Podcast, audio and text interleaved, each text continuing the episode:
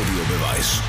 Der Eishockey-Podcast der Adler Mannheim und Radio Regenbogen. Hallo liebe Eishockey-Freunde und herzlich willkommen zur letzten Podcast-Ausgabe im Jahr 2021, die anders werden wird als die anderen Podcast-Folgen. Wir werden unsere Struktur für heute mal verlassen und über dieses spannende Jahr zusammen sprechen, das Höhen und Tiefen hatte, die wir heute alle thematisieren wollen, sportlich und auch persönlich. Und weil sich das eben schwer in Themendrittel packen lässt, machen wir heute quasi gemeinsames Jahresabschlusslaufen statt gewohntes Eishockeyspiel zum Zuhören. Thematisch geht es also um so gut wie alles, um den Abschluss der Saison 2021, um die weltweiten Turniere, die NHL, die Deutsche Eishockeyliga, mit der aktuellen Saison, Corona, Zuschauer und die kleineren und größeren Situationen, die uns im Gedächtnis bleiben werden. Natürlich sind wir nicht alleine auf dem Eis, auch heute nicht. Zu uns gesellen sich wie immer Radio Regenbogen Adler-Reporter Anti Soramies und Eishockey-Experte Christoph Ullmann. Auf geht's! Der letzte Vorhang ist gefallen im Kalenderjahr 2021 und wir gucken auf ganz, ganz viele wunderbare Sachen, auf viele leere Ränge und leere Sitzplätze zurück. Und wir wollen heute mal das gesamte Eishockeyjahr nochmal abholen. Also heute gibt es kein Warm-up, es gibt keine drei Drittel, sondern ich würde es, Anti, heute mal als schönen Disco-Lauf bezeichnen. Ich würde dann die Jungs in der Technik bitten, das Licht mal ein bisschen runterzufahren, die Disco-Kugel anzuschmeißen und die Musikanlage aufzudrehen. Das waren Zeiten früher in jungen Jahren in der Eisdisco, wo man rumgefetzt ist, wo man Leuten die Händchen haltend gefahren sind, da unten durchgehuscht ist, wo man jemanden angebremst hat und die Jeans voller Schnee gemacht hat. In diese coole Runde würde ich dich jetzt gerne abholen, Anti, und einfach mal mit dir sprechen, wie die letzte Saison, letztes Jahr ausgegangen ist mit dem Finale Berlin-Wolfsburg, was wir dieses Jahr alles erlebt haben für coole Momente, aber natürlich auch auf die aktuelle Situation noch ein bisschen eingehen aber einfach in einer entspannten Atmosphäre. Anti, ich würde sagen, ich reiche dir meine Hand, wir beide Händchen haltend, komm mit raus, wir fangen an, wir drehen die ersten Runden. Ja, und dann, äh, wenn, wenn wir, wir, wir sind schon in dem Alter, zumindest ich, äh, wo man tatsächlich das Ganze langsam angehen muss. Also deswegen erstmal, äh, ja, gut, dass du meine Hand nimmst und erstmal äh, ganz äh, ruhig äh, die erste Runde laufen. Ja, also wenn wir ähm, wir wollen ja nicht chronologisch das Jahr bearbeiten, sondern einfach unsere Gedanken zum Jahr ähm, dabei haben. Ich würde gerne aber trotz alledem mit dem aktuellsten beginnen, nämlich die Situation in der deutschen Eishockeyliga und zwar rein sportlich einfach nur, dass, dass wir einfach ähm, auf demselben äh, Stand sind, dass wir uns auf denselben Stand bringen, gedanklich. Und zwar, wenn wir auf die Tabelle schauen, die Eisbären Berlin, sind ähm, Erster, das ist der deutsche Meister. Du hast mir eigentlich ähm, äh, gesagt, und ich klaue dir jetzt den Gedanken einfach, Eisbären sind Meister und auf dem zweiten Platz ist der Vizemeister Wolfsburg. Also, obwohl in Wolfsburg sich so viel verändert hat, viele neue Spieler, neuer Trainer, äh, hat Wolfsburg also wirklich an den Erfolgen der letzten Saison angeknüpft, zumindest bisher und im Dezember ist noch kein einziger Pokal verteilt worden. Äh, aber ähm, sagen wir es mal so, ist schon äh, beeindruckend, finde ich. Die Weichen äh, sind gestellt, ja. Ich finde es auch äh, erstaunlich.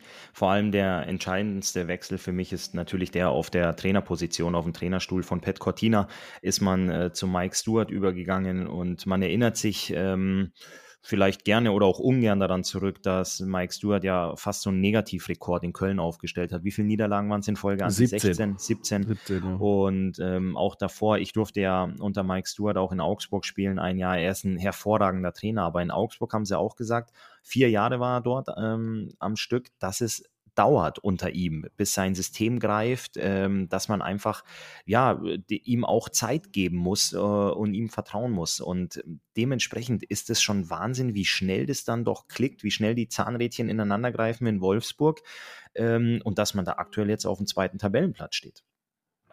Ja, das finde ich äh, durchaus positiv, weil ich mag den Standort Wolfsburg irgendwie, auch wenn die Halle meistens nicht ganz voll ist und es ist eine kleinere Halle, aber trotz alledem hat man da über Jahre wirklich eine gute Arbeit geleistet sportlich und hat da auch äh, immer wieder auf die deutsche Karte gesetzt. Also da hat man immer wieder vielen deutschen jungen Spielern ähm, die Möglichkeit gegeben, sich zu entfalten. Also ich denke damals an Kai Hospelt, der dann aus Köln da nach äh, Wolfsburg kam oder an äh, Furchner, der da hinkam und oder ein Höhenleitner, wie sie alle heißen, äh, die haben da die Möglichkeit bekommen, sich dann äh, zu entwickeln und zu wirklich sehr guten, zu Top-Spielern äh, in der deutschen Eishockey-Liga zu werden. Und äh, das äh, gefällt mir. Das Konzept ist einfach, einfach ein gutes, äh, was, sie, was sie dort immer wieder gehabt haben. Und ähm, dieses Jahr, muss ich auch sagen, spielen sie auch attraktives Eishockey. Ja, du ähm, da mal so ein bisschen aus der Brille des Spielers, wenn du dir den Standort anguckst, sagst du als, als junger Spieler, hm, Wolfsburg, okay, soll ich das machen? Die Stadt ist jetzt nicht mit München, Berlin oder Köln zu vergleichen, ähm, einfach vom, vom Leben drumherum und auch wenn du dir das Stadion, du hast es schon angesprochen, anguckst, sagst du vielleicht auch, naja, so eine coole Arena, wie sie in Mannheim steht, ähm, oder bleiben wir auch bei, bei den Standorten Köln und Mannheim, sind auch sehr, sehr äh, attraktiv. Das sind natürlich Argumente. Ähm, und aber dann muss man halt dazu sagen, die Entwicklung, die man als Sportler in Wolfsburg nehmen kann, ist natürlich schon eine hervorragende. Du hast die äh, Personalien Hospital und Furchner angesprochen und ich nehme jetzt auch mal das den Strahlmeier damit ins Boot. Mhm. Du hast nicht diesen Druck, du hast äh, diesen medialen Druck nicht, den du zum Beispiel in Köln hast, du hast nicht diesen Erfolgsdruck, den du in, in Mannheim hast und auch äh, eventuell in Berlin hast, sondern mhm. Charlie Fliegauf seit Jahren beweist er da ein wirklich sehr, sehr gutes Händchen bei bei der Spielerverpflichtung und man kann sich dort, glaube ich, wirklich ganz entspannt, ganz still und heimlich entwickeln, mhm. ohne dass du da morgens die Zeitung aufschlägst und da irgendwie zerrissen wirst, wenn du eine Niederlage hast oder wenn du mal auch mal äh, zwei, drei Spiele in Folge verlierst, glaube ich, bleibt dieser Standort Wolfsburg sehr, sehr ruhig, sehr entspannt von der Vereinsführung her, von den ähm, ja, Großinvestoren, ähm, aber auch von den, von den Zuschauern. Und deswegen ist es äh, als Entwicklungsstandort sehr, sehr attraktiv, auch in Dominik Bittner zum Wollte Beispiel, den man sagen, ja in, in, mhm. Mannheim auch kennt, die da einfach, die sich so hervorragend dort entwickelt haben, weil du da einfach keinen im Nacken sitzen hast, der dich ständig daran erinnert, wir müssen hier Erfolg haben oder dann mal einer kommt und sagt, boah, normalerweise haben wir hier 10.000 im Schnitt, wir spielen so einen Mist, jetzt sind es nur noch 8,5 hm. Wir müssen mal wieder Gas geben oder wir müssen auf dem Transfermarkt nachlegen, um, äh, um den Leuten was zu bieten. Das ist in Wolfsburg eben nicht. Und deswegen ist es, wenn du, wenn ich da nochmal zu meiner Pro- und Kontraliste zurückkomme, wenn du vielleicht als, als Spieler, egal in welchem Alter, daran denkst, naja, so eine Multifunktionsarena oder eine tolle Stadt drumherum äh, sind auch was Attraktives, definitiv, äh, gebe ich jedem recht. Und das sind auch Gespräche, die man selbstverständlich auch in, in Spielerkreisen führt. Aber wenn du rein ans Sportliche denkst, ans Eishockey, dann ist der Standort Wolfsburg eine der Top-Adressen in Deutschland und nicht jetzt aufgrund der Finalteilnahme letztes Jahr oder auch jetzt dem zweiten Tabellenplatz, sondern auch unter Pavel Groß. Pavel Groß hat zehn Jahre dort gearbeitet. Der hat die fünfmal ins Halbfinale geführt, davon glaube ich sogar zwei oder dreimal bis ins Finale. Also sportlich ist äh, Wolfsburg wirklich äh, ganz, ganz oben angekommen. Apropos Pavel Groß, äh, wir werden natürlich auch noch darüber sprechen. Da köchelt es ja ein bisschen äh, in Mannheim. Da werden wir ganz zum Schluss nochmal drauf kommen. Also seid gespannt, äh, was unsere Gedanken dazu sind, die Gedanken von mir und von Christoph dazu. Wir wollen mal kurz nochmal dabei bleiben. Du hast gesagt, es werden Spieler verpflichtet, äh, dann in anderen Clubs, wenn es mal nicht so läuft, oder du hast ein paar Verletzte. Also immer dieser, dieser äh, Druck, erfolgreich zu sein. Und da, wenn wir uns jetzt den vierten Platz anschauen, da ist München. Die haben wahrlich keine besonders gute Saison gespielt. Wenn man alleine mal drauf schaut, die haben 106 Tore erzielt, die Eisbären als erster 113, da, da, schenken sie sich jetzt nicht so wahnsinnig viel, aber 100 Tore kassiert, ja. Die Eisbären 82, Wolfsburg 86, die Adler 75, ja, Ingolstadt dahinter mit 94 und Ingolstadt hatte Probleme in die Saison zu kommen. Sogar die Nürnberg Ice Tigers auf Platz 9 haben 96 Tore kassiert, nur also weniger Schwenningen ist letzter, die haben 95 kassiert. Genau. Also das ist äh, wirklich ähm, eine Sache, die ich interessant finde und ähm, die Interpretationsspielraum zumindest lässt. Also ist die Torhüterposition nicht mehr ganz das, was sie mal in München war? Äh, spielen sie nicht mehr so kompakt als Mannschaft? Sind die Verteidiger nicht mehr gut genug? Also da gibt es ja mehrere Sachen, die man da sich anschauen kann. Wo liegt denn deine, deine Interpretation bzw. Analyse an? Was liegt denn bei München? Ist natürlich vielschichtig. Also man kann jetzt hier keine, keine äh, großartige Analyse äh, äh, ähm, komplett, da bräuchte man mehrere Stunden, aber einfach nur, nur so, wo hakt es denn zumindest augenscheinlich? Spekulatius. Ne? Machen wir, machen wir genau. mal die Spekulatius-Packung auf und spekulieren hier mal ein die bisschen. Die letzte des Jahres. Aus der, aus der Ferne betrachtet ist es einfach so, München ähm, ist eine Mannschaft, die sich sehr, sehr wohl fühlt im Angriffsdrittel. Sie spielen gerne ihr Spiel ähm, im Drittel des Gegners und haben in der Vergangenheit sehr, sehr viele Tore geschossen. Jetzt haben wir schon angesprochen, dass sie 100 kassiert haben an der Zahl. Finde ich jetzt eigentlich alles nicht ganz so dramatisch. Ja, du hast gesagt, die Eisbären 82, ähm, das ist eine Differenz von 18 aus 31 beziehungsweise 32 Spielen. Das ist jetzt nichts, wo man den Panikknopf drücken müsste. Allerdings Über den Daumen halt ein halbes Tor, halbes Tor pro Spiel mehr. Ne? Richtig. Ne? Jetzt ist es mhm. allerdings bei München so, zu den 100 Kassierten sind nur 106 Geschossene. Mhm. Und das ist was, was halt sehr, sehr auffällig ist, dass München normalerweise, ja, München ist auch schon mal in der Vergangenheit vom Eis gegangen und hat drei, vier kassiert. Das war ja kein Thema, weil du hast halt sechs, sieben oder acht geschossen. Ähm, mhm. Und dann hat sich auch keiner darüber unterhalten, ob die Defensive anfällig ist oder ähm, ob vielleicht eine Torhüterposition diskutiert werden muss. Ähm, aber im Moment ist es einfach so, dass vorne halt die Tore nicht geschossen werden. Und wenn du dann ein Spiel verlierst, dann äh, denkt man natürlich drüber nach und sagt, was ist denn mit der, mit der Defensive los? Ähm, ja, die Offensive funktioniert nicht so gut. Und ich weiß selber, ich habe lange, lange Eishockey gespielt. Wenn die Offensive nicht funktioniert, musst du dich um deine Defensive kümmern. Du kannst als Stürmer nicht immer hoffen und warten, dass du irgendwo den Pass kriegst, den du dann verwandeln kannst, sondern dann musst du einfach intensiver oder noch besser hinten arbeiten, weil die meisten Torchancen entstehen aus guter Defensivarbeit, entstehen aus dem eigenen Drittel. Und da solltest du dann einfach verhindern, wenn du nur 106 schießt, zum jetzigen Standpunkt, dann musst du halt gucken, dass du deinen Gegentorschnitt runterfahren kannst und vielleicht auch mal mit einem geschossenen Tor oder zwei eigenen geschossenen Toren mit einem Dreier rausgehst, also sprich mit einem Sieg mit drei Punkten. Und das ist momentan das, wo es ein bisschen hakt. Und aber was, wir haben es eben angesprochen, was macht man dann in München, um das Ganze auch ähm, medial und vom ganzen Umfeld äh, etwas zu beruhigen? Man verpflichtet einen Verteidiger. Andrew O'Brien heißt der, kommt aus der finnischen Liga aus ähm, Jyväskylä, also die ähm, Mannschaft heißt Jyp, Jyväskylän Palloseura das hast und, du schön. Die haben bestimmt eine Sauna auch in der Kabine, oder, Antti? Jede finnische Mannschaft hat eine Sauna in der Kabine. Also erst wird die Sauna gebaut und außenrum dann die, die Arena. Also so, ähm, so, so läuft das in Finnland.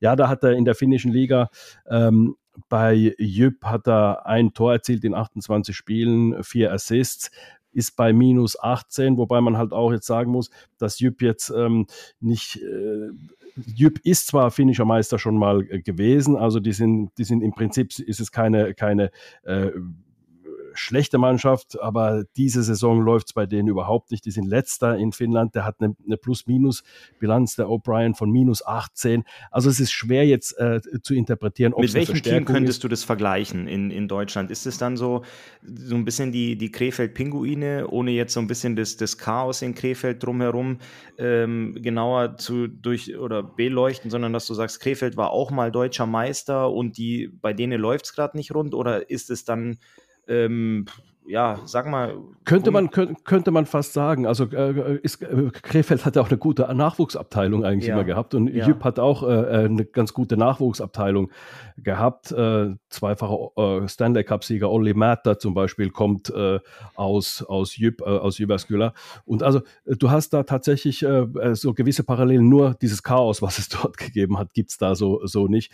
Und ja, da läuft es einfach nicht. Und da, da sind dann natürlich auch finanzielle Zwänge, wie es ja in der DL auch auch bei solchen Mannschaften, sagen wir mal, aus dieser Kategorie Krefeld äh, gibt. Also deswegen könnte man durchaus sagen, genau, auch Meister gewesen und dann irgendwie immer wieder Probleme gehabt und nie so richtig dann ähm, äh, wieder auf die Beine gekommen. Also von daher könnte man das sagen. Die sind jetzt momentan Tabellenletzter, Krefeld ja jetzt nicht ganz, aber, aber äh, sehr gut getroffen, Christoph, ähm, äh, dieser äh, Vergleich. Und der kommt, also das, das heißt, wenn du jetzt eigentlich einen guten Spieler hast, ich sage jetzt einfach mal, ähm, O'Brien ist kein schlechter Spieler, nur er hat nicht so performt, wie er, wie er es wahrscheinlich erwartet hat, weil das Umfeld nicht gepasst hat.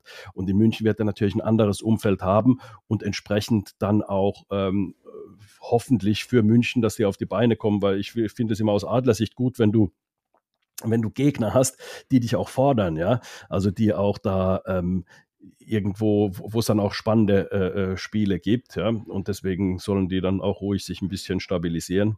Das würde mich schon freuen. Also noch ganz kurz dazu O'Brien, weil ähm, der wird mit Sicherheit eine zentrale Rolle bekommen, auch in, in München. Das ist ein großer Verteidiger, 1,93. Die München haben sowieso recht große Verteidiger. ähm, dort, also passt da dann auch, auch, auch dahin. Also ähm, sind wir mal gespannt, aber das ist so ein bisschen das Rezept dieser Mannschaften der Kategorien, wenn es dann nicht passt. Du hast ein paar Ver, äh, ähm, Verluste durch, durch jetzt eben Corona und Verletzungen und dann ist es so, dass du dann halt eben auch die Kohle hast, hochkarätige Spieler dann auch äh, zu verpflichten und, und nachzulegen und ein bisschen dein Budget dann doch noch zu erweitern, was natürlich andere Clubs so nicht unbedingt hinbekommen immer. Ja, definitiv. Und ähm, ich bin mal gespannt, wie er, wie er dort einschlagen wird, wie er sich integrieren wird. Ähm, ich, für mich ist das natürlich, spricht man von einer, von einer kleinen sportlichen Krise. Ich war auch im, mit Magenta im Einsatz die letzten zwei Spiele und dann holt man da Statistiken und Zahlen raus, dass München das letzte Mal ähm, irgendwie in der Saison 15, 16 so negativ war, aber wir sprechen vom vierten Tabellenplatz. Also das ist wirklich äh, ja, Jammern, ja, ja, Jammern auf hohem Niveau. Ähm, natürlich erwartet man München ganz oben und äh, denkt nicht dran, dass die zu Hause ein Spiel gegen Iserlohn verlieren und äh, solche solche Sachen, aber das ist doch was, wo du relativ schnell wieder beheben kannst, wo du ähm, wo du schnell wieder in die Spur findest, dass du jetzt wo, mal zwei Tage vom, vom Stadion wegbleibst, äh, den Jungs einen guten Rutsch wünscht und dass die dann einfach mit aufgeladenem Akku wiederkommen. Ja, ja, also wobei man, äh, wo, äh, da gebe ich dir 100% recht, wobei man intern natürlich dann auch schon recht schnell auf solche äh, Tendenzen auch reagieren muss. Da kann man nicht sagen, naja, wir sind ja eigentlich eine gute Mannschaft. Nee, du musst es halt auch zeigen.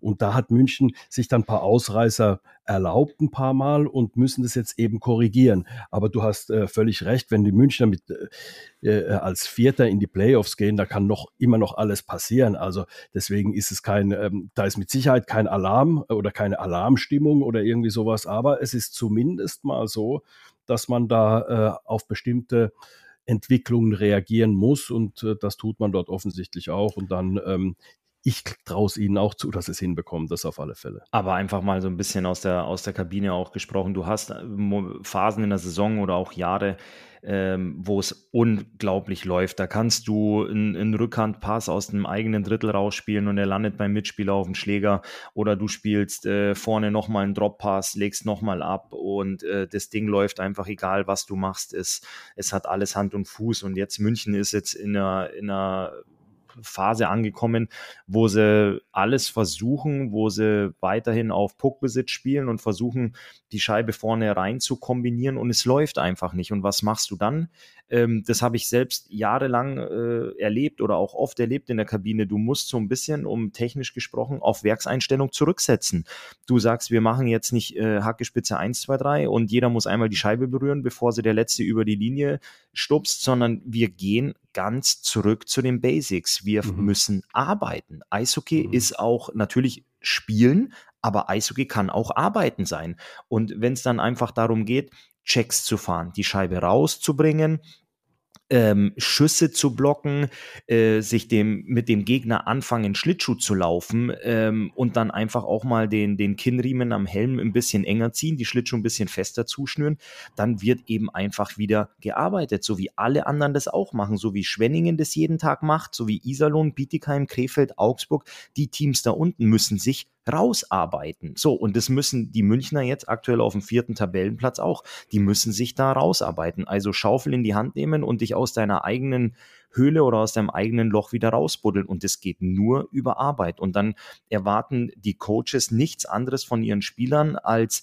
dass sie einfach ein paar Prozent drauflegen, vielleicht ein bisschen die Schönspielerei oder auch das Individuelle ein bisschen hinten anzustellen und dann auch mal einen Schuss zu blocken, wo du sonst vielleicht äh, wegziehst oder auch mal einen Check zu Ende fahren, äh, der dich ein paar Körner oder ein bisschen Kraft in dem Spiel kostet, wo es dann vielleicht auch mal irgendwo ein bisschen zwickt.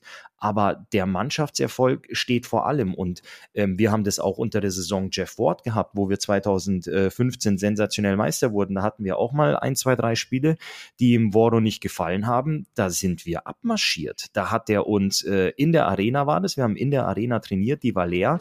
Wir haben Wechsel trainiert. Wir haben Wechseln trainiert. Da haben wir gesagt, hey, wir sind alle Profis. Dann hat er uns, weil er war mit unserem Wechselspiel nicht zufrieden. Also du kannst ja auch taktisch wechseln, dass du entweder in Scheibenbesitz wechselst oder dass ähm, drei Mann gehen ins ne? drei Mann gehen ins Vorcheck. Der erste mhm. wechselt, der neue kommt rein, der zweite wechselt, der zweite kommt rein und der dritte wartet, bis die anderen zwei in ihrer Vorcheck-Position sind, dass du das System, deinen Vorcheck nicht mhm. verlierst. Und das haben wir dann in, in der Phase, haben wir das jeden Tag zum Aufwärmen gemacht und er hat das einmal wöchentlich wiederholt. Und wenn du dann als Zuschauer auf der Tribüne sitzt und sagst, boah, hier greift ja jedes Rädchen ins andere, das war nichts anderes als harte Arbeit. Mhm. Und wir haben im, im Nachgang mit, mit Markus King habe ich mich dann da, mit dem Kinky habe ich mich dann da auch mal lange drüber unterhalten. Wenn wir Spiele gucken, dann sagen wir, guck mal, wie schlecht die wechseln. Aber mhm. das ist einfach, weil wir es beigebracht bekommen haben. Wir haben es gelernt, aber auch in der Phase unserer Karriere, wo wir gesagt haben, was will der uns denn jetzt eigentlich beibringen? Mhm. Aber das war nichts anderes als back to the basics, zurück zu den Werkseinstellungen, einfach harte Arbeit. Und solche Sachen muss, äh, muss München dann jetzt eben, eben auch machen, wenn sie, wenn sie da wieder rauskommen wollen und wenn sie demnächst wieder Punkte holen wollen. Aber ich bin mir auch sicher mit der Qualität und mit der Erfahrung von Don Jackson, ähm, dass, sie das, äh, dass sie das hinbekommen. Ja, bin ich auch überzeugt davon. Aber das ist das, was du äh, sagst, äh, was ein Jeff Ward auch ausgemacht hat. Der war so detailverliebt und war sich dann nicht zu schade, eben solche Basics wie Wechseln, wo jeder sagen würde, Mensch, da steckt ja nichts dahinter. Du fährst an die Bank, äh, springst über die Bande und der andere springt über die Bande aufs Eis. Also das ist es. Aber äh, wie du gesagt hast, genau da, äh, das war so die Detailversessenheit von, von Jeff Ward, der auch dann solche Sachen gesehen hat und da auch das, dieses, dieses, diese Feinjustierung gemacht hat. Und das ist schon beeindruckend jemanden zu sehen, der, der, der so arbeitet. Also das, äh, ich kann mich an, an die Trainingseinheit erinnern, da habe ich mir angeguckt und ähm, da war er auch, äh, auch mal, der war ja nicht besonders oft laut, aber äh, da war er auch relativ laut, wenn ich mich da richtig ja, erinnere. Richtig. Also, ich habe auch mit einigen Trainern jetzt natürlich auch, äh, bin ich in, in, Kontakt und wenn ich die Jungs frage, die ich, die ich sehr gut kenne und äh, sag du, was ist denn eigentlich so, was machst du als Trainer oder wie, wie gehst du so eine Mannschaft an? Und alle sind sich mit der ersten Aussage einig. Sie formulieren sie immer ein bisschen anders, aber die erste Aussage ist immer gleich, setze nichts voraus. Mhm. Setz nichts voraus. Denk nicht, wenn du eine Mannschaft übernimmst oder wenn du ins Coaching einsteigst oder selbst nach 15 oder 20 Jahren. Denk nicht am ersten Trainingstag oder bei einem neuen Spieler, diese Voraussetzung muss er ja eigentlich mitbringen. Das muss er ja eigentlich können. Das sagen alle. Die sagen, setze nichts voraus, erwarte nichts. Du fängst bei allem wirklich vom Bienchen und vom Blümchen an, wenn du dem Spiel und der Mannschaft deine Handschrift aufdrücken willst. Also das ist äh, ein guter Hinweis an alle, die Coaches werden wollen. Also fangt bei Basics an und äh, dann äh, wird es auch laufen. Also es ist auch ähm, wichtig, dass man eben überhaupt Basics äh, bekommt und ähm, jeder Trainer muss auch irgendwo die, die Verantwortung übernehmen, auch die Basics zu vermitteln, weil je, wenn jeder denkt, ach, die Basics sitzen ja schon, dann ähm, kriegt halt äh, eben niemand diese Basics dann ähm, äh, beigebracht. Äh, apropos Basics, das äh, bringt mich so ein bisschen ins äh, Spiel der Adler gestern äh, gegen Bietigheim. Wir sind also heute ja, heute ist Silvester, also wir haben noch wenige Stunden des ähm, alten Jahres. Das Spiel gegen Bietigheim müssen wir natürlich auch nochmal anschauen. Die Adler haben jetzt das zweite Spiel wieder in Folge verloren, in Wolfsburg verloren und dann in Bietigheim nach einem 4 zu 1 in Bietigheim, also nach zwei Dritteln 4 zu 1 geführt, ein gutes zweites Drittel gespielt und dann im letzten Drittel irgendwie nicht mehr ins Laufen gekommen und Bietigheims relativ einfach gemacht, Tore zu erzielen, Scheibenverluste im Aufbau, in der neutralen Zone. Also das war alles andere als Basic Eishockey. Also wenn du in der eigenen Zone die Scheibe hast und unter Druck bist und es läuft nicht, dein Spiel ist nicht irgendwie in Ordnung, so richtig, du merkst, irgendwas äh, passt da jetzt nicht mehr, dann musst du Basic Eishockey spielen, die Scheiben raus äh, erstmal bekommen, um dem Gegner nicht die Möglichkeit äh, zu geben, äh, Druck auf dein Tor zu machen. Also das ist so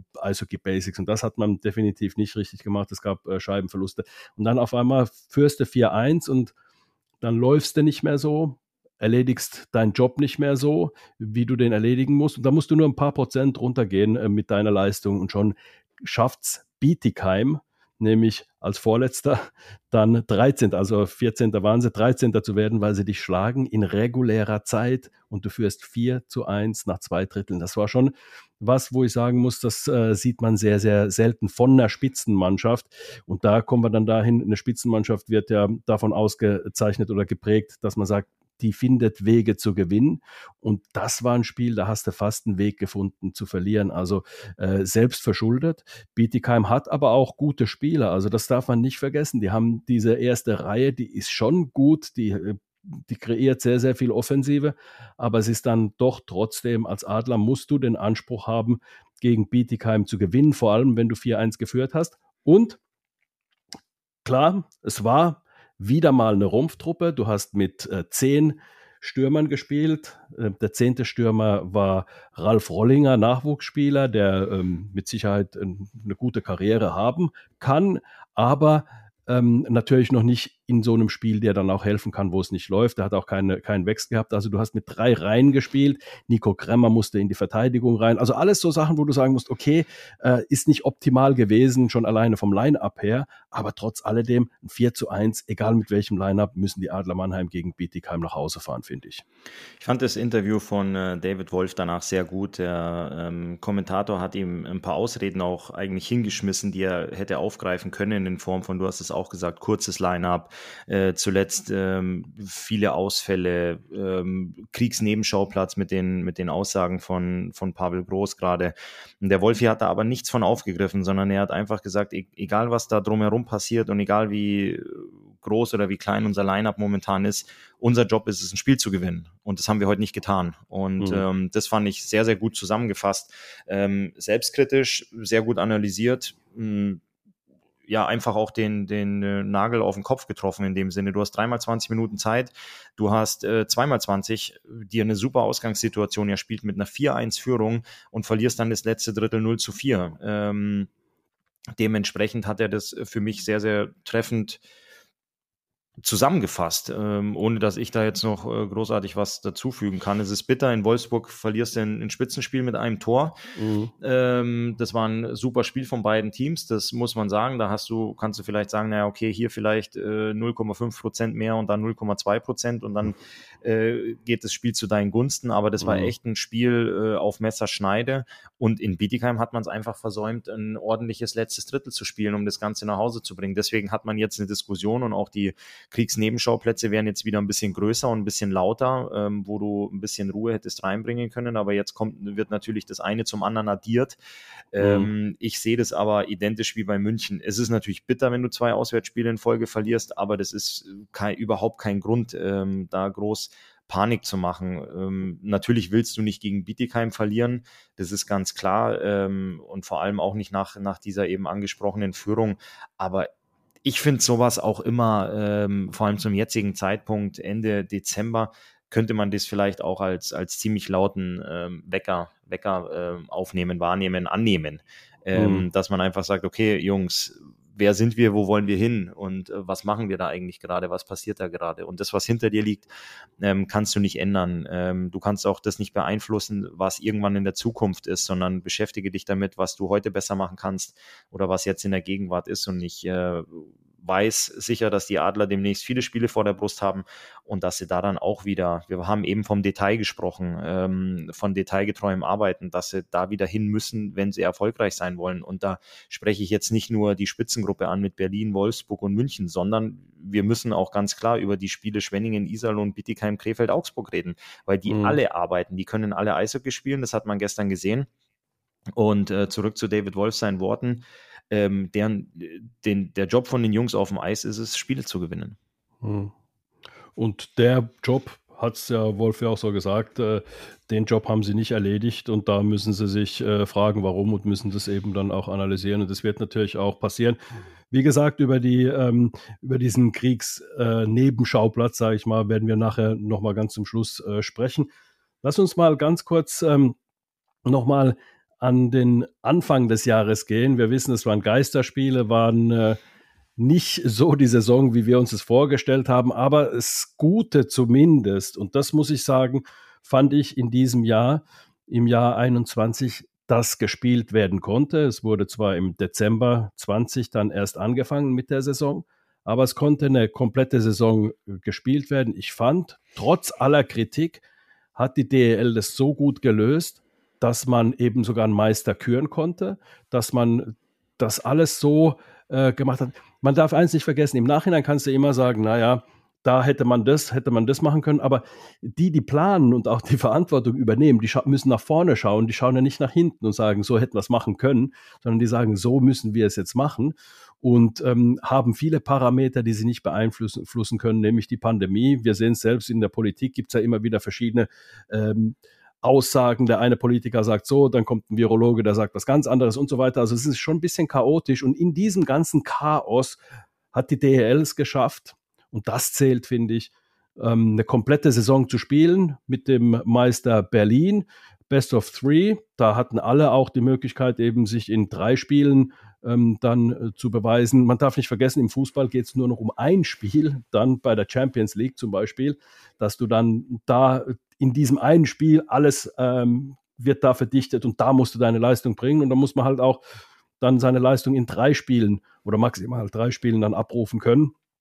Und das war irgendwie ganz okay und ich fand das äh, sehr, sehr gut, auch wenn es natürlich äußerst bitter war, dass äh, keine Zuschauer da waren. Aber die ähm, Magenta äh, hat es auch gut gelöst mit vielen Spielen an verschiedenen Tagen. Du konntest jeden Abend dich auf die Couch setzen und Eishockey schauen. Ich versuche mal ein bisschen die positiven Seiten davon auch zu, zu beleuchten. Also ganz katastrophal für den Sport wäre es gewesen, wenn, wenn keine ähm, Saison stattgefunden hätte. Von daher finde ich das, finde ich das trotz allem im Rückblick schön, dass ein deutscher Meister gekürt worden ist, auch wenn es für mich nicht der richtige war. Verdient ja. ja, aber nicht der richtige. Es ist, ähm, es ist definitiv schön zu sehen, dass das alles geklappt hat. Ich glaube, letztes Jahr ist ein einziges Spiel ausgefallen, wo man ja über so viele Themen diskutiert hat. Es wurde unglaublich viel getestet und ähm, was da, was da alles für, für Hebel in Bewegung gesetzt wurden, war schön, dass am Ende des Tages wirklich Eishockey gespielt wurde. Da gebe ich dir recht. Und ähm, ja, es ist, es ist schon was anderes, wenn du eine Best of Three Serie spielst. Aber du hast, glaube ich, einen ganz guten Vergleich gezogen. Im Fußball ist es ein einziges Spiel, um da musst du halt wirklich äh, da sein, da musst du bereit sein. Im Eishockey bei einer Best of Seven Serie kannst du es dir mal erlauben, einen, einen schlechten Tag zu haben. Ähm, weil du musst halt letztendlich, um zu verlieren, musst du viermal geschlagen werden. Und wenn du einmal einen Ausrutscher hast, dann kannst du das wieder, wieder einholen. Und ähm, ja, das war mal was anderes zu sehen wieder, wenn Best of Three gespielt wird, weil mit der ersten Niederlage stehst du direkt mit dem Rücken zur Wand.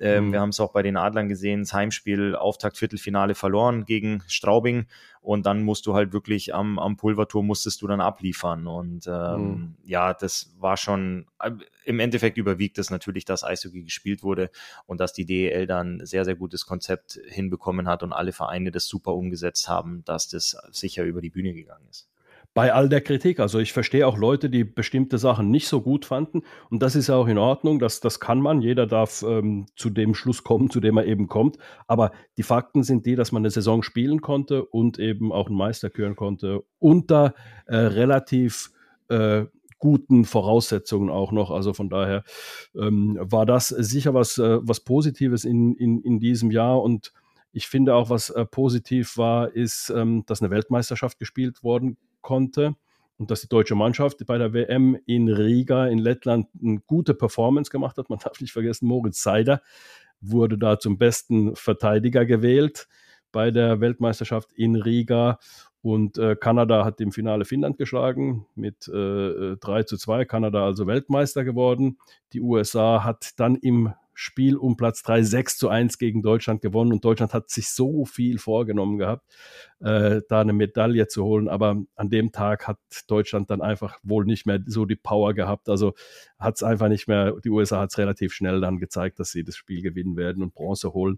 Also das war schade. Deutschland hätte durchaus eine Medaille äh, bekommen können, wenn sie in diesem letzten Spiel einfach noch die ich sag's mal, die Körner äh, gehabt hätten oder vielleicht auch die Erfahrung in einem Turnier, so äh, im, im, im Spiel um Platz 3 gegen, gegen die USA eben zu gewinnen. Also das war schade, dass es nicht geklappt hat, aber trotz alledem ähm, die Leistung der Nationalmannschaft, muss ich auch sagen, äh, äh, ist auch sehr, sehr positiv, die Entwicklung. Das ist was, was äh, besonders auch hervorsticht. Wir haben es alle gesehen, wir haben es auch thematisiert. Deutschland ist aktuell in der Weltrangliste auf Platz 5, so gut wie noch nie. Und ähm, das ist einfach nicht jetzt, oder auch natürlich eine Moritz Seider geschuldet, ganz klar, aber auch der, der Arbeit von Toni Söderholm, der Arbeit mhm. des ganzen DEB-Stuff, aber auch äh, der Arbeit aller Nachwuchscoaches und aller äh, Vereinsverantwortlichen, dass wir wirklich so eine Qualität, so eine Dichte auch in, in mhm. der Mannschaft haben, dass du nicht von ein, zwei Spielern abhängig bist oder von einem Weltklasse-Torwart, sondern dass du da wirklich jedes Mal eine Truppe aufs Eis schicken kannst, die erfolgreich Eis gespielt, aber mal rückblickend auf den letzten Deutschland Cup, die auch unglaublich viel Spaß macht. Weil ich ein positiver Mensch bin, ähm, schaue ich auf noch was zurück, nämlich dass die Champions League hat stattfinden können. Und ähm, das war wirklich ähm, äh, eine tolle Sache, auch wenn es bei den Adlern, wie gesagt, dann äh, gegen Göteborg dann nicht so geklappt hat, wie man sich das gewünscht hat, dass man wenigstens auf Augenhöhe hätte spielen können. Da gab es eben die ganzen Covid-Infektionen und ähm, da hat man wirklich mit einer absoluten Rumpftruppe spielen müssen, hat dem natürlich dann auch ähm, Tribut gezollt und äh, konnte hm, vielleicht das Top-Team in Europa, ähm, Lunda Göteborg, ähm, dann eben dem konnten sie nichts entgegensetzen, haben dann zu Hause halt ähm, deftig verloren und dort dann auch hm, mit einer ordentlichen Leistung sich noch verabschiedet. Also das war dann schade, aber wenigstens hat die Champions League wieder angefangen und musste nicht ähm, wieder abgesagt werden, weil ich behaupte, dann wäre äh, der Wettbewerb Champions League irgendwo vielleicht auch wieder in der Versenkung verschwunden. Und das fände ich sehr, sehr schade. Ja, das ist ein richtig gutes Produkt geworden. Und äh, ich habe jetzt gerade ein bisschen die Augen aufgeschlagen, wo du gesagt hast, dann wäre die Champions League in der Versenkung verschwunden. Ähm, nee, es ist ganz, ganz wichtig. Ähm, ich erinnere mich ja, wir waren, oder ich war selbst dabei, Anti, du auch, als die Champions Hockey League aus dem Boden gestampft wurde. Da mhm. gab es ja Gründungsmitglieder. Das war der äh, aus deutscher Sicht der KIV aus Krefeld, der ERC Ingolstadt, ähm, wo du teilweise, du hast ja vor leeren Rängen gespielt. Es sind ja nicht mhm. mal die Dauerkartenbesitzer gekommen das war äh, teilweise wirklich erschreckend und hat auch als Spieler gar keinen Spaß gemacht, äh, wenn du da raus bist. Und äh, ich kann mich erinnern, bei dem einen oder anderen Auswärtsspiel sind wir zum Warm-up raus und haben gesagt, Mensch, kann der Stadionbesitzer, äh, Betreiber oder der Eismeister mal rausgehen und die Tür aufschließen, dass jemand reinkommt? und selbst zum Spiel haben sich dann ein paar Nachwuchsmannschaften auf der Tribüne verlaufen. Und jetzt mhm. ist es echt super. Du hast äh, coole Übertragungen nach Hause, ähm, mhm. du hast die Social-Media-Berichte, Geschichte und es wird richtig gepusht und die Spiele machen Spaß. Es ist ein Top-Niveau.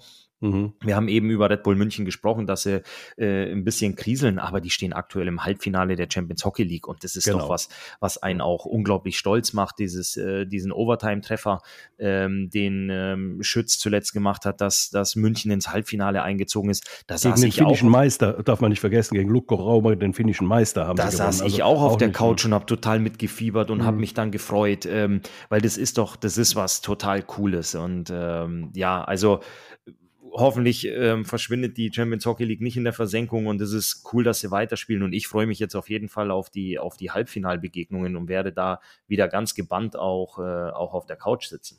Auf alle Fälle und deswegen würde es mich auch freuen, wenn unsere Adler sich wieder qualifizieren für die Champions League nächstes Jahr. Es ist einfach auch, dieses Jahr waren wir ja in Wales gewesen. In Wales bin ich schon mal gewesen, aber nicht zum Eishockey. Und es war dann natürlich äh, toll, in Cardiff zu sein, in der Hauptstadt von Wales und ähm, da dann Eishockey zu schauen und dann von da nach Finnland, nach Rauma ist auch eine Finnland, ähm, also Rauma ist jetzt nicht so eine, so eine Stadt, wo man unbedingt äh, hin muss. Die hat eine tolle Altstadt, aber es ist jetzt keine Altstadt wo, äh, oder keine Stadt, wo man, wo man jetzt einfach mal so hingeht. Ähm, und das war auch einfach schön, mal in Rauma gewesen zu sein. Ich war als Kind mal dort gewesen und ansonsten nie. Ähm, also, und das als Finne.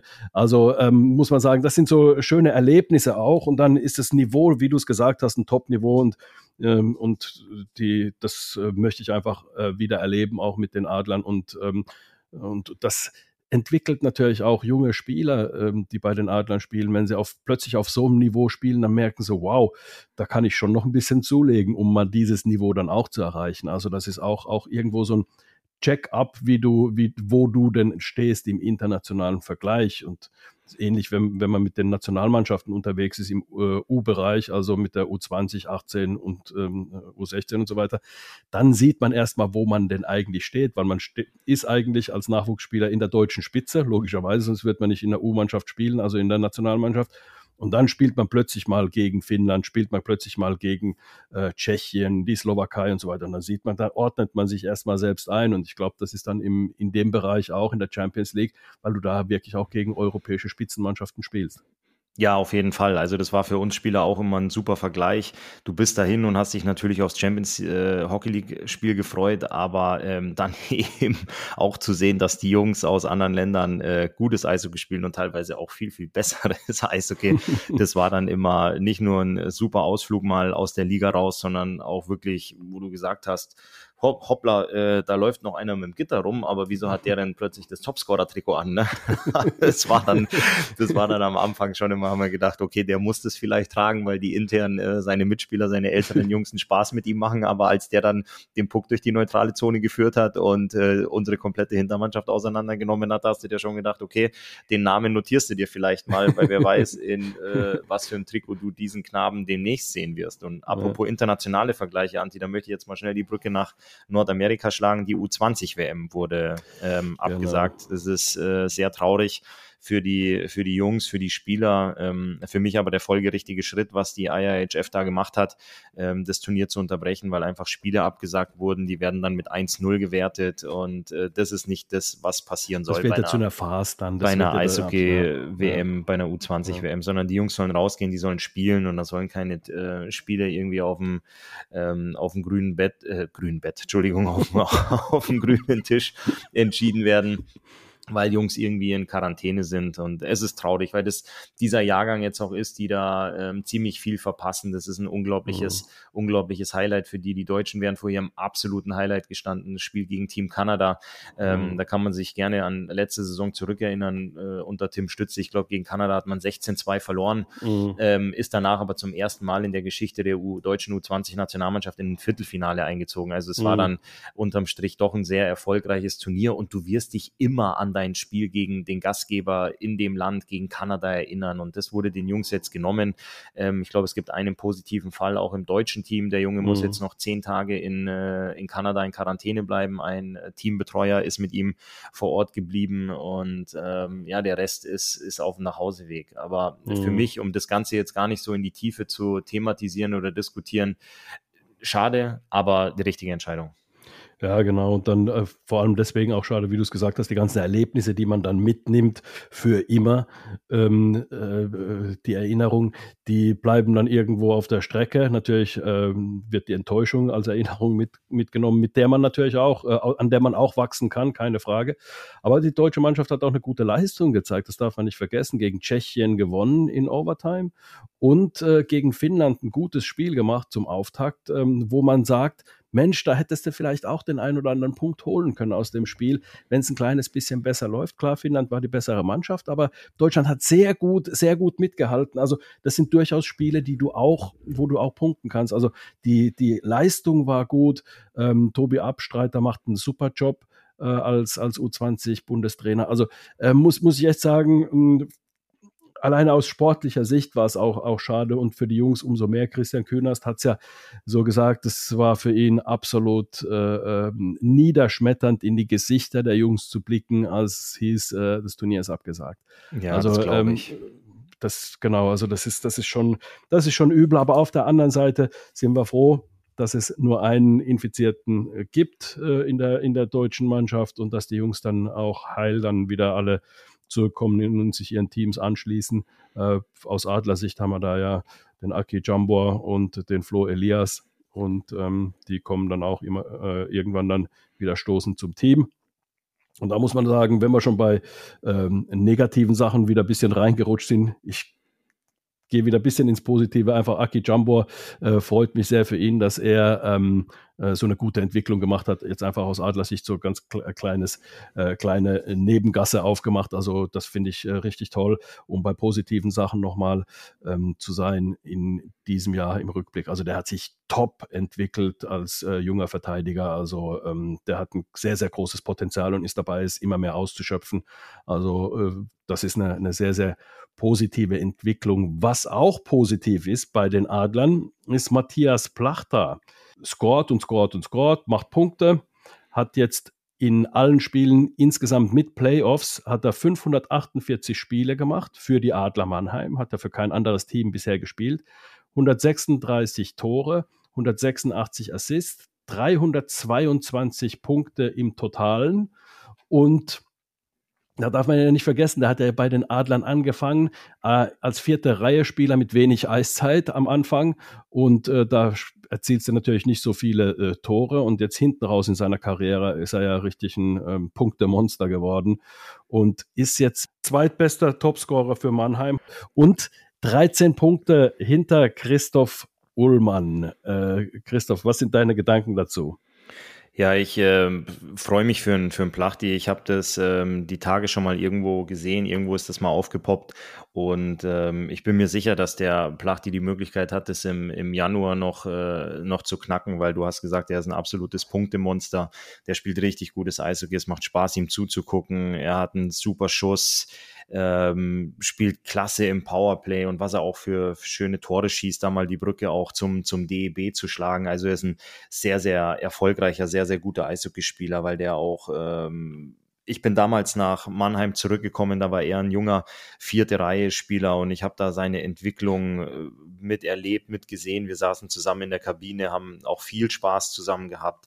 Ähm, das, das freut mich. Also ich finde, natürlich bin ich stolz darauf, ähm, dass ich da, dass ich da aktuell oben stehe. Aber ich weiß auch, Anti, dass nichts für die Ewigkeit ist und dass es immer irgendwo einen gibt, der mal auftaucht und dann sagt, so, jetzt komme ich und das ist für mich, das ist für mich völlig okay ähm, absolut fein und ähm, ich bin mir sicher, dass ich mit, mit Matthias da sicherlich irgendwo mal äh, zu in naher Zeit zusammensitzen werden bei vielleicht einem, einem kalten Bier dann oder bei einem bei einem gemütlichen Glas Wein oder auch einem Mittagessen, wo wir dann darüber sprechen und dann werden wir zwei uns natürlich unterhalten und ausknobeln, wer dann die Rechnung bezahlt.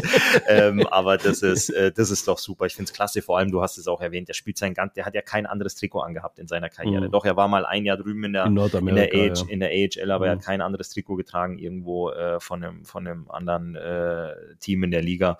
Und äh, wenn du so äh, verbunden bist mit deinem Verein und äh, so treu und loyal und dann auch noch so eine, so eine Zahl aufstellst, ist es doch, das ist doch cool. Also da freue ich mich für ihn. Ja, total. Also ähm, gibt es überhaupt keine, äh, keinen Diskussionsspielraum. Aber Christoph, du wirst da auf alle Fälle unter den Top 5 bleiben. Da sind Namen wie Jochen Hecht, Dave Tomlinson und Pavel Groß, also unter den Top 5. Und ich glaube, dass du da unter den Top 5 ähm, da vielleicht für die Ewigkeit bleiben wirst. Das ist doch schön. Anti, bei der Eisdisco passiert folgendes. Da sagt der DJ ab und zu mal durch, entweder eine schnelle Runde oder auch einen Richtungswechsel. Lass uns mal schnell beides machen. Richtungswechsel und eine schnelle Runde mit ein paar aktuellen News noch, die in der letzten Woche passiert sind. Ich fange mal an. Die Nürnberg Ice Tigers haben ihren Trainer verlängert. Tom Rowe hat sie wieder ein bisschen in die Spur gebracht. Also er bleibt bis 24, zumindest laut Vertrag. Und man muss einfach sagen, von den unteren Plätzen jetzt auf Platz 9 hat mit Sicherheit auch die Handschrift von Tom Rowe. Also von daher ein logischer Schritt. Er hat eine gute Arbeit geleistet, äh, ganz offensichtlich. Und ähm, deswegen, dass Stefan Ustorf, der Manager, da sagt, Mensch, ich will ich jetzt noch zwei weitere Jahre binden, keine große Überraschung. Das ist, äh, stelle ich mir schön vor, wenn du mit dem Stift in der Hand als sportlicher Leiter ins Trainerbüro kommst und sagst, guck mal, ich habe einen Stift dabei, guck mal, ich habe einen neuen Vertrag dabei, lass uns mal reden. Das stelle ich mir, stelle ich mir angenehm vor. Ja, finde ich auch, finde ich völlig richtig, dass man da sagt, äh, ich glaube, die sind nur der Statistik äh, nach unter Tom Rowe wären sie Dritter oder Vierter. Genau. Ähm, und dass man da sagt, okay, lass uns mal über zwei weitere Jahre sprechen, macht für mich völlig Sinn. Ähm, ja. JJ Paterka hat sein erstes NHL-Spiel gemacht für die Buffalo Sabres. Ja, hat gleich äh, rund 15 Minuten Eiszeit gehabt, äh, ist, glaube ich, mit plus eins rausgegangen äh, aus dem Spiel und äh, hat gute Kritiken bekommen, sonst hätte er natürlich auch nicht so viel Eiszeit gehabt. Also äh, für ihn äh, auch, muss ich sagen, wie die Vertragsverlängerung von Tom Rowe, ist für mich jetzt nicht eine große Überraschung, dass Peterka den nächsten Schritt geht und dann auch in der Big League seine, seine ähm, Chance bekommt. Und da ist er also jetzt auch. Ähm, dabei, sich dann natürlich nochmal den Schritt, dann äh, einen kleineren Schritt dann zu machen, sich da als Stammspieler zu etablieren in einer äh, Mannschaft wie Buffalo, ähm, die natürlich ihre Probleme hatte in den letzten Jahren, keine Frage. Aber er gehört vielleicht zu denen, die dann ähm, auch dem der Mannschaft dann wieder äh, die Entwicklung ermöglichen. Also freut mich sehr, je mehr deutsche äh, NHL-Spieler du bekommst, ein weiterer Spieler mit äh, NHL-Spielen, ähm, jetzt gerade mit äh, JJ Peterka finde ich eine tolle Sache für den deutschen Eishockey und spricht auch dafür, was du vorhin angesprochen hast, dass die Entwicklung auch zu sehen ist. Die ist sichtbar in Ergebnissen bei der WM, bei Olympia, ähm, äh, was die Nationalmannschaft angeht, aber auch, dass München gegen den finnischen Meister äh, gewinnt und, und weiterzieht in der, in der Champions League. Und das sind so diese ganzen Sachen. Und dann ist es eine logische Konsequenz, dass du auch in der Spitze dann Spieler hast, die in der, in der ähm, NHL dann ihre Chancen bekommen und die auch nutzen. Ja, das ist, äh, das ist definitiv. Ich finde das, ich finde das auch klasse. Auch die Eiszeit. Ich glaube, es waren irgendwie 16 Minuten 22, äh, ganz genau. Mhm. Das ist schon ein Brett an Eiszeit. Also das war nicht, komm, du kriegst jetzt mal ein, zwei Wechsel und find dich mal rein, sondern mhm. der hat da in der ersten Reihe gespielt, ist mit plus eins raus. Also das ist schon, das ist schon überragend. So, Anti, schnelle Runde beendet. Äh, Richtungswechsel bleiben wir. Jetzt müssen wir doch noch ein bisschen, ein bisschen langsamer fahren. Ähm, vorsichtig, das Thema wird wild. Ähm, wir sprechen mal über Pavel Groß und den Kriegs äh, Nebenschauplatz mit äh, seinen Aussagen beziehungsweise dem Zeitungsartikel, den der Mannheimer Morgen abgedruckt hat. Du hast es natürlich auch gelesen. Was ist deine Meinung dazu? Du bist natürlich auch ganz nah an der Mannschaft dran. Ähm, hol mich da mal ab. Was, äh, wie, ist, wie ist die Stimmung? Ähm, wie schätzt du dieses Thema ein? Es ist natürlich ein Thema, was äh, Unruhe äh, reinbringt. Das, das mal äh, vorneweg. Also es ist ja nicht so, dass es die Spieler kalt lässt und sagt, Mensch, äh, ja, okay. Ähm, das ähm, wie das dann jeder für sich selbst löst, ist natürlich die Frage. Du hast natürlich die Ausländer, die die Zeitung nicht lesen, die müssen sie übersetzt bekommen von, von, von äh, äh, Kameraden. Also das ist natürlich schon was, wo man, wo man ähm, drüber nachdenkt. Das ist überhaupt keine Frage. Vielleicht, wenn ich das mal so äh, sagen kann, also was passiert ist, ist Folgendes. Also es gibt Äußerungen von Pavel Groß in Pressekonferenzen, wo er ähm, bestimmte äh, Sachen vielleicht in der Kritik auch überzogen hat. Und dann hat es so eine Dynamik äh, ergeben, dass er in bestimmten Pressekonferenzen dann politische Entscheidungen kritisiert hat oder auch dann ähm, Entscheidungen, warum ein Spieler nicht spielen konnte, weil er äh, ein Verdachtsfall war oder irgendwie sowas. Er hat das kritisiert, ganz öffentlich, ist sein gutes Recht, äh, das zu machen, seine Meinung zu äußern, aber dann muss man auch mit den Konsequenzen leben. Und äh, das muss jetzt Pavel Groß eben gerade machen, mit den Konsequenzen leben, dass dann eben der Journalist dann äh, äh, einen Artikel drüber verfasst und dann auch ähm, die Clubführung fragt, was sagt ihr denn zu diesen Aussagen? Und die Clubführung sagt dann, ähm, äh, finden wir nicht gut. Ja, also das äh, geht so nicht. Und zwar, man wie gesagt, freie Meinungsäußerung, Artikel 5 im Grundgesetz, überhaupt keine Frage. Darf jeder, muss jeder dürfen und, und ähm, ein ganz, ganz hohes Gut, keine Frage. Nur, man muss mit den Konsequenzen auch rechnen, wenn man seine freie Meinung äußert. Ähm, ich gebe dir ein Beispiel, Christoph. Ich arbeite bei einer Großbäckerei in Mannheim und ähm, sage aber ja, das Brot schmeckt nicht, was, was wir hier machen dann darf ich das machen. Also ich werde keine rechtlichen Konsequenzen daraus tragen müssen, aber die Konsequenz wird sein, dass mein Arbeitgeber sagt, du bist hier falsch, du darfst hier nicht arbeiten. Ich sage jetzt nicht, dass äh, Pavel Groß hier falsch ist oder irgendwie äh, äh, sowas, das meine ich nicht. Aber was ich damit sagen will, dass man, auch wenn man seine Meinung frei äußert, das ist nicht, das ist nicht das Vergehen, sondern was du sagst, dafür musst du dann auch gerade stehen. Und das ist jetzt momentan der Fall, dass eben jetzt die äh, Vereinsführung, sprich Daniel Hopp, sagt, Mensch, äh, Pavel, das kannst du so nicht sagen. Das ist nicht das, was wir wollen als Verein, sondern wir wollen als Verein auch äh, Impfkampagnen unterstützen und wir wollen schauen, dass es gesellschaftlich jetzt mit ähm, den Problemen, die jetzt gerade entstanden sind, dass es dann wieder ins Laufen kommt, was ja auch dem Sport Eishockey dient, der SAP Arena dient als Standort, als, als Veranstaltungsort und ähm, natürlich ein großes Interesse der Adler Mannheim sind und des Eigentümers der Adler Mannheim, Daniel äh, Hopp, der Riesenveranstaltungen macht in, in der SAP Arena, äh, kulturelle Veranstaltungen, Sportveranstaltungen und da natürlich völlig drauf brennt, dass es wieder funktioniert. Und da müssen wir als Gesellschaft alle zusammenarbeiten. Und wenn es dann Äußerungen gibt, die er äußern darf, ich sage es nochmal, er darf das sagen, er darf diese Meinung haben, er darf alles aber dann muss er mit den Konsequenzen rechnen, dass dann plötzlich vielleicht dann von oben von Daniel Hopp dann ähm, der erhobene Zeigefinger kommt und der kam relativ heftig in diesen Zeitungsartikel. Also ich finde auch, es gibt auch diese Tendenz, dass dann gesagt wird, ja, der Reporter hat da jetzt irgendwie, nee, der hat das geschrieben, was passiert momentan. Und das ist absolut in Ordnung, das ist sein Job. Ja, also wenn, äh, da kommen wir nochmal auf die Konsequenzen zurück. Also wenn jemand was, was sagt, dann muss er mit Konsequenzen rechnen. Und ich sage das absolut wertfrei. Also ich sage auch, betone nochmal, dass Pavel Groß das Recht hat, seine Meinung zu äußern. Aber dann muss man auch sehen, eine Pressekonferenz ist die Plattform eigentlich im Prinzip des Vereins und auch für den Trainer über das Spiel zu sprechen. Wenn er dann nach einer Meinung gefragt wird, dann muss er auch gucken, er vertritt dann nicht sich selbst, sondern er muss die Werte des Vereins in dem Moment vertreten. Und das findet Daniel Hopp offensichtlich, dass er es nicht getan hat in vielen Äußerungen und hat ihm deswegen jetzt zumindest mal in diesem Zeitungsartikel äh, einen Rüffel erteilt. Und das ist jetzt, also das wollte ich jetzt sagen, was damit passiert ist. Also das ist jetzt das ist jetzt das, äh, das ist die Gemengelage momentan. Und wie das dann weitergeht und was daraus jetzt folgt, ist natürlich ähm, eine Sache, die ähm, mit Interesse äh, werde ich das jetzt äh, verfolgen, weil es kann in alle möglichen Richtungen gehen. Es kann sein, dass man sagt, wir kitten das Problem wieder, wir, wir, wir, wir kriegen das irgendwie geregelt. Oder es heißt, äh, es wird schwierig, da ein Vertrauensverhältnis nochmal äh, hinzubekommen. Und das ist das, worum es jetzt gehen wird in der, in der nächsten Zeit. Bekommt man ein Vertrauensverhältnis wieder hin oder nicht?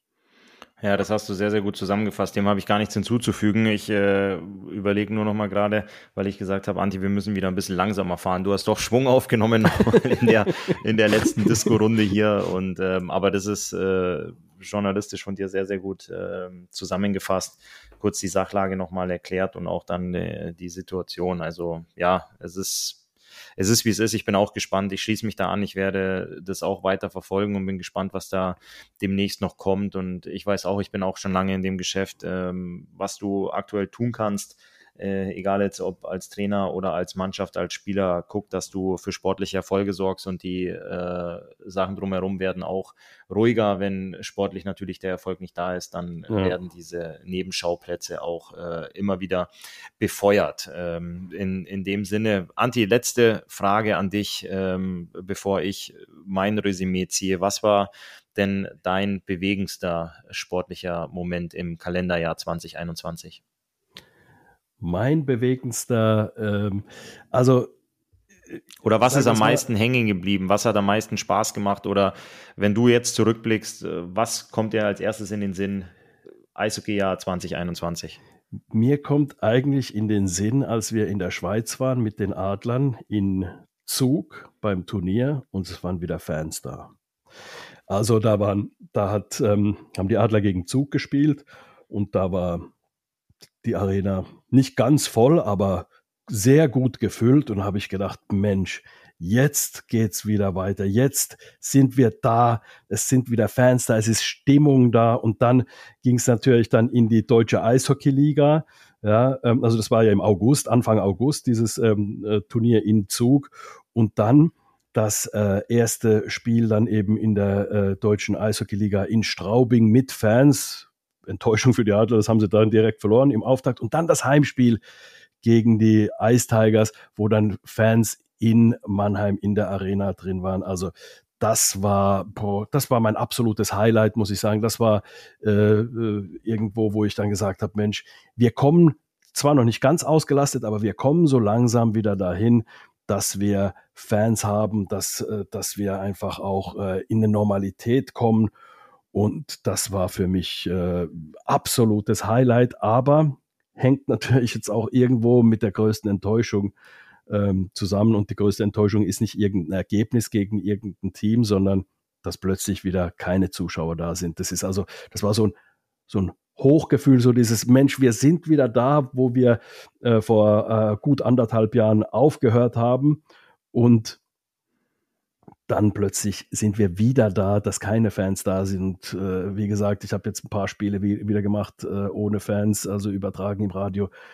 Das ist grausam, das ist absolut grausam. Du, du hast nicht das Gefühl, dass du ein, zu einem Spiel fährst, du siehst keine Fans mit Trikots, du hast nichts, du kommst in die Halle rein und da ist nichts, da ist alles zu und dann wird plötzlich Eishockey gespielt. Also das ist irgendwo dieser ganze Vorlauf, das alles, was so passiert, nichts dergleichen und das ist schon zermürbend, zumal ich gedacht habe, sowas gibt es nie mehr wieder.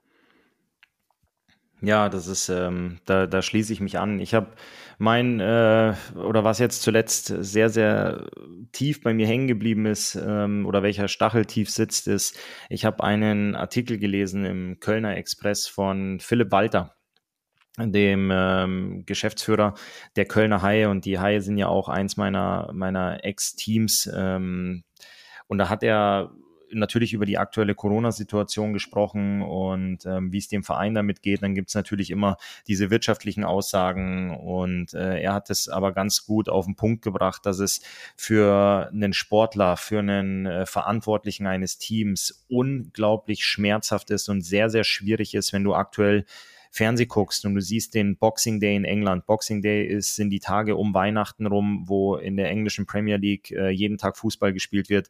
Er sagte, mhm. dort sind ausverkaufte Stadien. Er guckt die Darts-WM an im Eli Pelli, ebenfalls in England, ausverkaufte Hütte. Und er geht täglich zur Arbeit in die äh, Köln Arena beziehungsweise Lanxess Arena und es dürfen keine Zuschauer reingelassen werden. Und dann hat er über einen, äh, einen Moment gesprochen, über eine Situation, dass die Kölner Haie am 26. Dezember ein Heimspiel gegen die Augsburger Panther in Overtime gewonnen haben. Ähm, vor 5000 Zuschauern. Und mhm. alle aber wussten, dass zwei Tage später ähm, jetzt beim, äh, beim letzten Heimspiel keine Zuschauer mehr erlaubt sind. Ähm, und bei der Ehrenrunde der Kölner Haie sagte er, die Jungs wollten danach bei der Ehrenrunde nicht vom Eis gehen. Mhm. Und alle Zuschauer sind auf der Tribüne geblieben die wollten ebenfalls nicht nach Hause gehen. Er hat gesagt, er hat Leute gesehen, die hatten Tränen in den Augen, ähm, weil sie wussten, wir jubeln jetzt nochmal unserer Mannschaft da unten auf dem Eis zu und applaudieren und stehen hier zusammen. Ähm, und in zwei Tagen können wir das wieder nicht mehr. Und die Mannschaft, aber ich war ja auch oft in der Situation, du nimmst die Ehrenrunde mit, sagst aber irgendwie innerlich, komm schnell, ich muss in die Kabine, ich muss zum Physio oder ich muss heim, ich muss äh, nochmal in den Kraftraum und tschüss, liebe Fans, winke, winke, wir sehen uns ja in zwei Tagen wieder.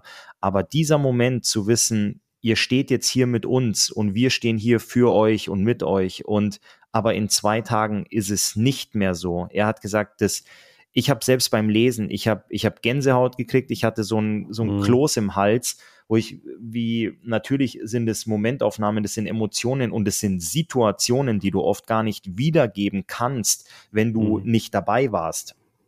Aber als ich diesen Artikel gelesen habe, das hat mich so ergriffen, wo ich mir gedacht habe, ja, in dieser Situation sind wir gerade und dieser Artikel spiegelt eigentlich die aktuelle Situation so krass da. Ähm, jetzt rede ich natürlich von Nordrhein-Westfalen. Hier in Baden-Württemberg bei den Adlern sind schon länger keine Fans und in Bayern auch nicht. Mhm. Aber ähm, damals in, in Baden-Württemberg und in Bayern wusstest du ja auch nicht. Da wurde von heute auf morgen entschieden, bumm, die Hallen sind zu. Ähm, und in NRW hatten die Leute jetzt nochmal die Möglichkeit, da zu stehen und sich wirklich zu verabschieden. Und ähm, du weißt ja nicht für wie lange oder wann du da wieder rein darfst. Das fand ich das hat mich so bewegt, dieser Artikel. Ähm, der ist jetzt über die, über die letzten Tage, hat jetzt, hat er ziemlich viel äh, rumort in mir. Deswegen wollte ich das jetzt auch mal kurz eben hier erwähnen, dass das für das, für das ganze Jahr ist das, glaube ich, ganz gut zusammengefasst, was die mhm. Leute da in Köln und auch die, die Mannschaft da unten am Eis, ähm, glaube ich, stellvertretend für, für alle Leute in allen Arenen und alle Mannschaften, alle Jungs, die in der Kabine sitzen, sehr, sehr gut zusammenfasst. Ähm, den Artikel, der Vielleicht können wir den unter den nächsten äh, Podcast irgendwie verlinken, da reinschmeißen. Mhm. Das hat mich echt sehr bewegt und da hatte ich, da hatte ich echt Gänsehaut beim Lesen. Mhm. Ja, zumal man auch weiß, also ich kenne den Philipp ja auch schon ewig lang, den Philipp Walter, den ähm, Geschäftsführer der der Haie, wie er das lebt und welche, welche Emotionen er dabei hat und was er versucht. Das ist so ein menschennaher Typ, so, so einer, ein sehr empathischer Typ und ähm, der da äh, dann da auch äh, mit Tränen in den Augen da äh, steht und weiß. Und vor allem, du weißt, übermorgen gibt es keine Zuschauer mehr und wann sie kommen, steht in den Sternen. Da hast du überhaupt gar keine, du hast gar keinen Anhaltspunkt, wann es denn sein könnte. Das ist genau das ist der Punkt. Und ähm, ja, das ist äh, Anti, man wünscht sich immer nur das Beste und äh, alles, alles Gute für, fürs neue Jahr. Erstmal wünscht man allen einen guten Rutsch und ähm, blickt natürlich nochmal ein bisschen zurück, aber ich glaube, wir sind uns da, da alle einig, dass es nicht viele Wünsche, vor allem wenn man jetzt rein ans Eishockey denkt, äh, nicht viele Wünsche für die, für die kommende Saison gibt, als dass man da wieder zurück zur Normalität geht. Und mhm. ich arbeite jetzt schon eine Zeit fürs, fürs Fernsehen und bin auch in vielen Stadien unterwegs. Und es ist angenehm, wenn du zum Spiel fährst und sagst, ja, zehn Minuten vorher losfahren reicht, weil es ist eh keiner da. Aber ich würde gerne mal wieder, ich würde gerne mal wieder anderthalb Stunden vorher losfahren, einen Parkplatz suchen und mich da irgendwo durchdrängen müssen. Und äh, das wäre, das ist äh, mein, mein ganz, ganz großer Wunsch. Und auch dann, so wie du es auch gewohnt bist, beim Kommentieren dein eigenes Wort nicht mehr verstehst, weil genau. das Stadion äh, gefühlt auseinanderbricht. Und ähm, ja. damit möchte ich dich entlassen, damit möchte ich mich entlassen. Ähm, ich gebe dir gerne das, das letzte Wort für, für tolle Wünsche und viele Marzipan-Schweinchen, die du wahrscheinlich die nächsten Tage verteilen wirst. Ähm, ich sage schon mal, Anti, guten Rutsch. Vielen Dank für das tolle Jahr. Vielen Dank für die Aufnahmen mit dir und die schöne Zeit. Und äh, ich freue mich auf, äh, auf alles, was die nächsten Wochen, Monate und Jahre kommt. Ich auch, Christoph, ich habe dem gar nichts zuzufügen, deswegen bin ich äh, absolut bei dir. Dir auch alles Gute. Macht wie immer sehr, sehr viel Spaß, dir und deiner Familie natürlich auch. Und ähm, wir hören uns dann im neuen Jahr, das ist ja schon in ein paar Tagen dann wieder. Und damit bleibt mir an der Stelle nur noch euch allen natürlich auch einen guten Rutsch zu wünschen. Alles Gute, viel Glück, Gesundheit und Erfolg für das nächste Jahr. Und wir würden uns tierisch freuen, wenn ihr auch im nächsten Jahr so viel Interesse habt an unserer kleinen Show hier und weiterhin einschaltet und fleißig abonniert und natürlich gerne auch mitmacht. Das heißt in Social Media kommentiert, E-Mail schreibt, was weiß ich, um euch eben an diesem Podcast auch interaktiv zu beteiligen. Macht's gut, wir hören uns dann in der nächsten Folge im neuen Jahr wieder. Wenn es heißt Audiobeweis, der Eishockey-Podcast der Adler Mannheim und Radio Regenbogen. Bis dahin.